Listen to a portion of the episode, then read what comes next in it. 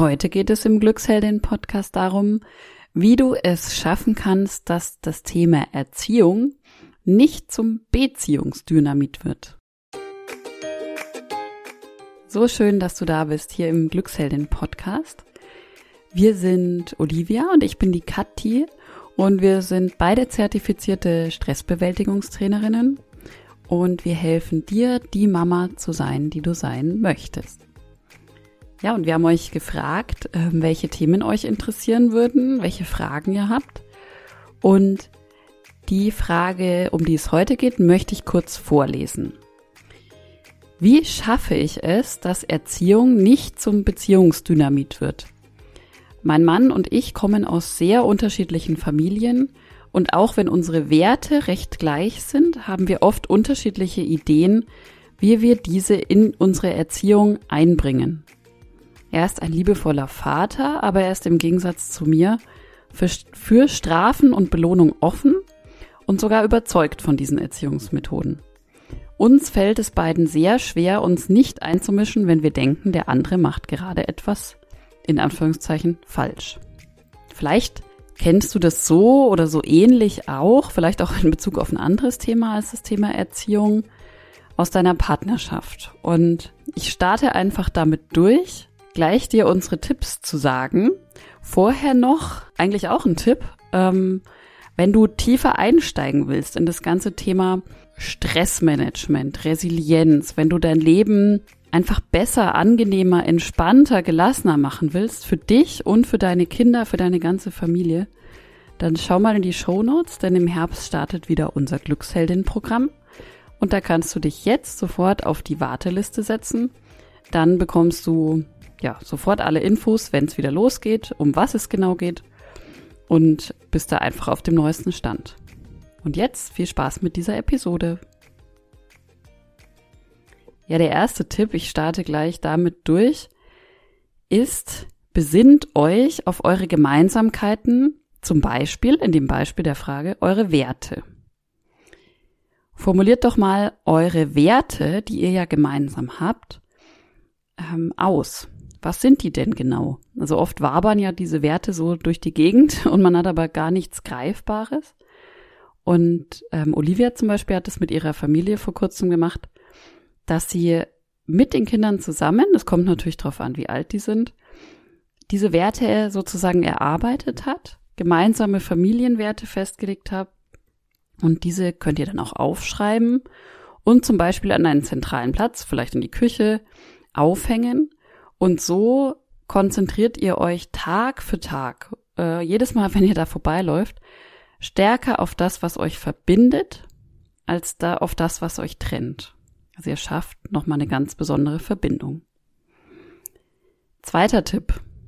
Respektiert den Standpunkt des anderen Elternteils. Ja, erstmal leichter gesagt als getan, aber auch wenn ihr unterschiedliche Ansichten habt, zum Beispiel zum Thema Erziehung, ist es als Eltern unheimlich wichtig, als Team zu arbeiten, ein Team zu bilden und einander zu unterstützen. Und ein Tool, das wir da gerne empfehlen, das beschreiben wir übrigens auch in unserem Blogartikel Beziehungskiller Kind, ähm, auch in den Shownotes verlinkt. Das Tool, das wir gerne dafür nutzen, ist die sogenannte Wunschrunde. Und dafür setzt ihr euch regelmäßig, also so alle vier bis sechs Wochen mit eurem Partner zusammen und beantwortet einander, also im Wechsel, die folgenden Fragen.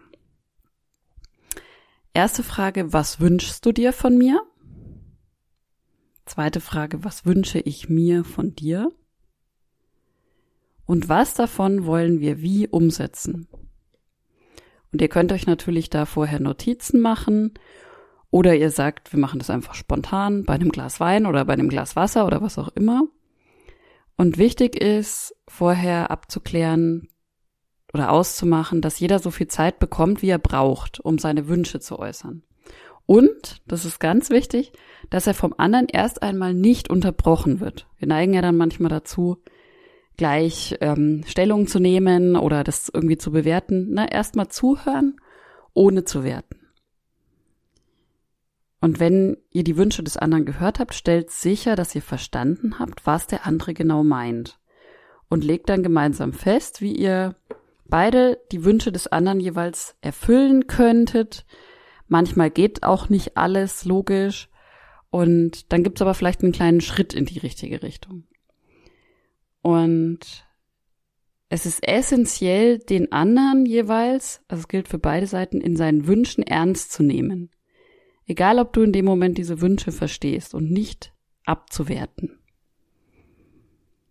Und Sinn der Sache ist, ihr nehmt sozusagen diesen Konflikt, in dem Fall um die Erziehung, aus der wahrscheinlich eh schon gerade angeheizten Situation heraus und versetzt sie in einen entspannten Kontext, in dem es um Wünsche geht und formuliert ganz bewusst Wünsche an euren Partner, zum Beispiel zum Thema Erziehung. Was man hier auch gut nutzen kann, ist die gewaltfreie Kommunikation. Ähm, da haben wir einen tollen Blogartikel dazu, den verlinke ich auch in den Show Notes. Der dritte Tipp wäre, fange bei dir selbst an. Es ist so, wir Menschen haben sogenannte Spiegelneuronen und die sorgen dafür, dass wir das Verhalten, das wir bei unserem Gegenüber wahrnehmen, ähm, beobachten können und sogar selbst spüren können, also empathisch wahrnehmen können. Die Folge dessen ist, wenn ich also in einer Beziehung mit einem anderen Menschen, zum Beispiel mit dem Partner, etwas verändern will, ist es sehr ratsam, mit dieser Veränderung bei sich selbst anzufangen. Also es hört sich vielleicht erstmal komisch an oder widersinnig an, aber es ist so, wenn du zum Beispiel mehr Wertschätzung möchtest, gib mehr Wertschätzung. Wenn du akzeptiert werden möchtest, zum Beispiel in deinem, äh, in deinem Erziehungsstil, dann akzeptiere deinen Partner in dem, wie er erzieht, so wie er ist.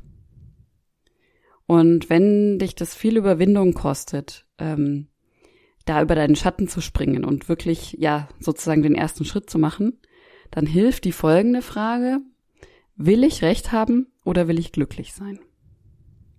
Ja, und wenn du dann sagst, ich will lieber glücklich sein, dann können wir dir nur raten, mal aus deiner Komfortzone rauszugehen und es auszuprobieren, vielleicht als Experiment zu betrachten, ähm, in so eine Akzeptanz deines Partners zu gehen, ihm vielleicht sogar Komplimente zu machen für bestimmte Dinge.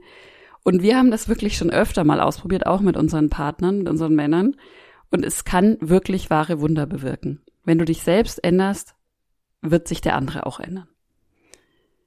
Ja, ich wiederhole nochmal die drei Punkte, die ich jetzt gesagt habe. Erster Punkt war, besinnt euch auf eure Gemeinsamkeiten, in dem Beispiel auf eure Werte. Zweiter Punkt, respektiert den Standpunkt des anderen Elternteils und die Wunschrunde, habe ich dazu vorgestellt. Und dritter Teil, fange bei dir selbst an. Ja, ich hoffe, es war was für dich dabei. Ähm, vielleicht auch für ein anderes, anderen Konflikt, den du gerade mit deinem Partner oder mit einer anderen Person hast. Und wenn du in dieses ganze Themengebiet ähm, rundum glücklich Paket für mehr Gelassenheit als Mama und in deiner Familie einsteigen willst, dann trag dich gleich auf die Warteliste ein für unser Glücksheldin-Programm. Den Link findest du, wie gesagt, in den Show Notes.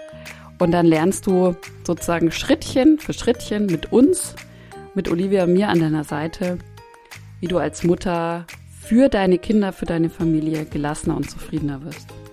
Haben schon wirklich inzwischen hunderte Mütter mitgemacht. Wir haben wahnsinnig tolle Rückmeldungen ähm, zu dem Kurs. Wir wissen, dass der funktioniert. Also trag dich ein, sei dabei. Wir freuen uns auf dich. Und jetzt wünsche ich dir einen wunder, wunderschönen Tag, Abend, guten Morgen, gute Nacht, wo auch immer du gerade bist. Deine Kathi von Glücksheldin.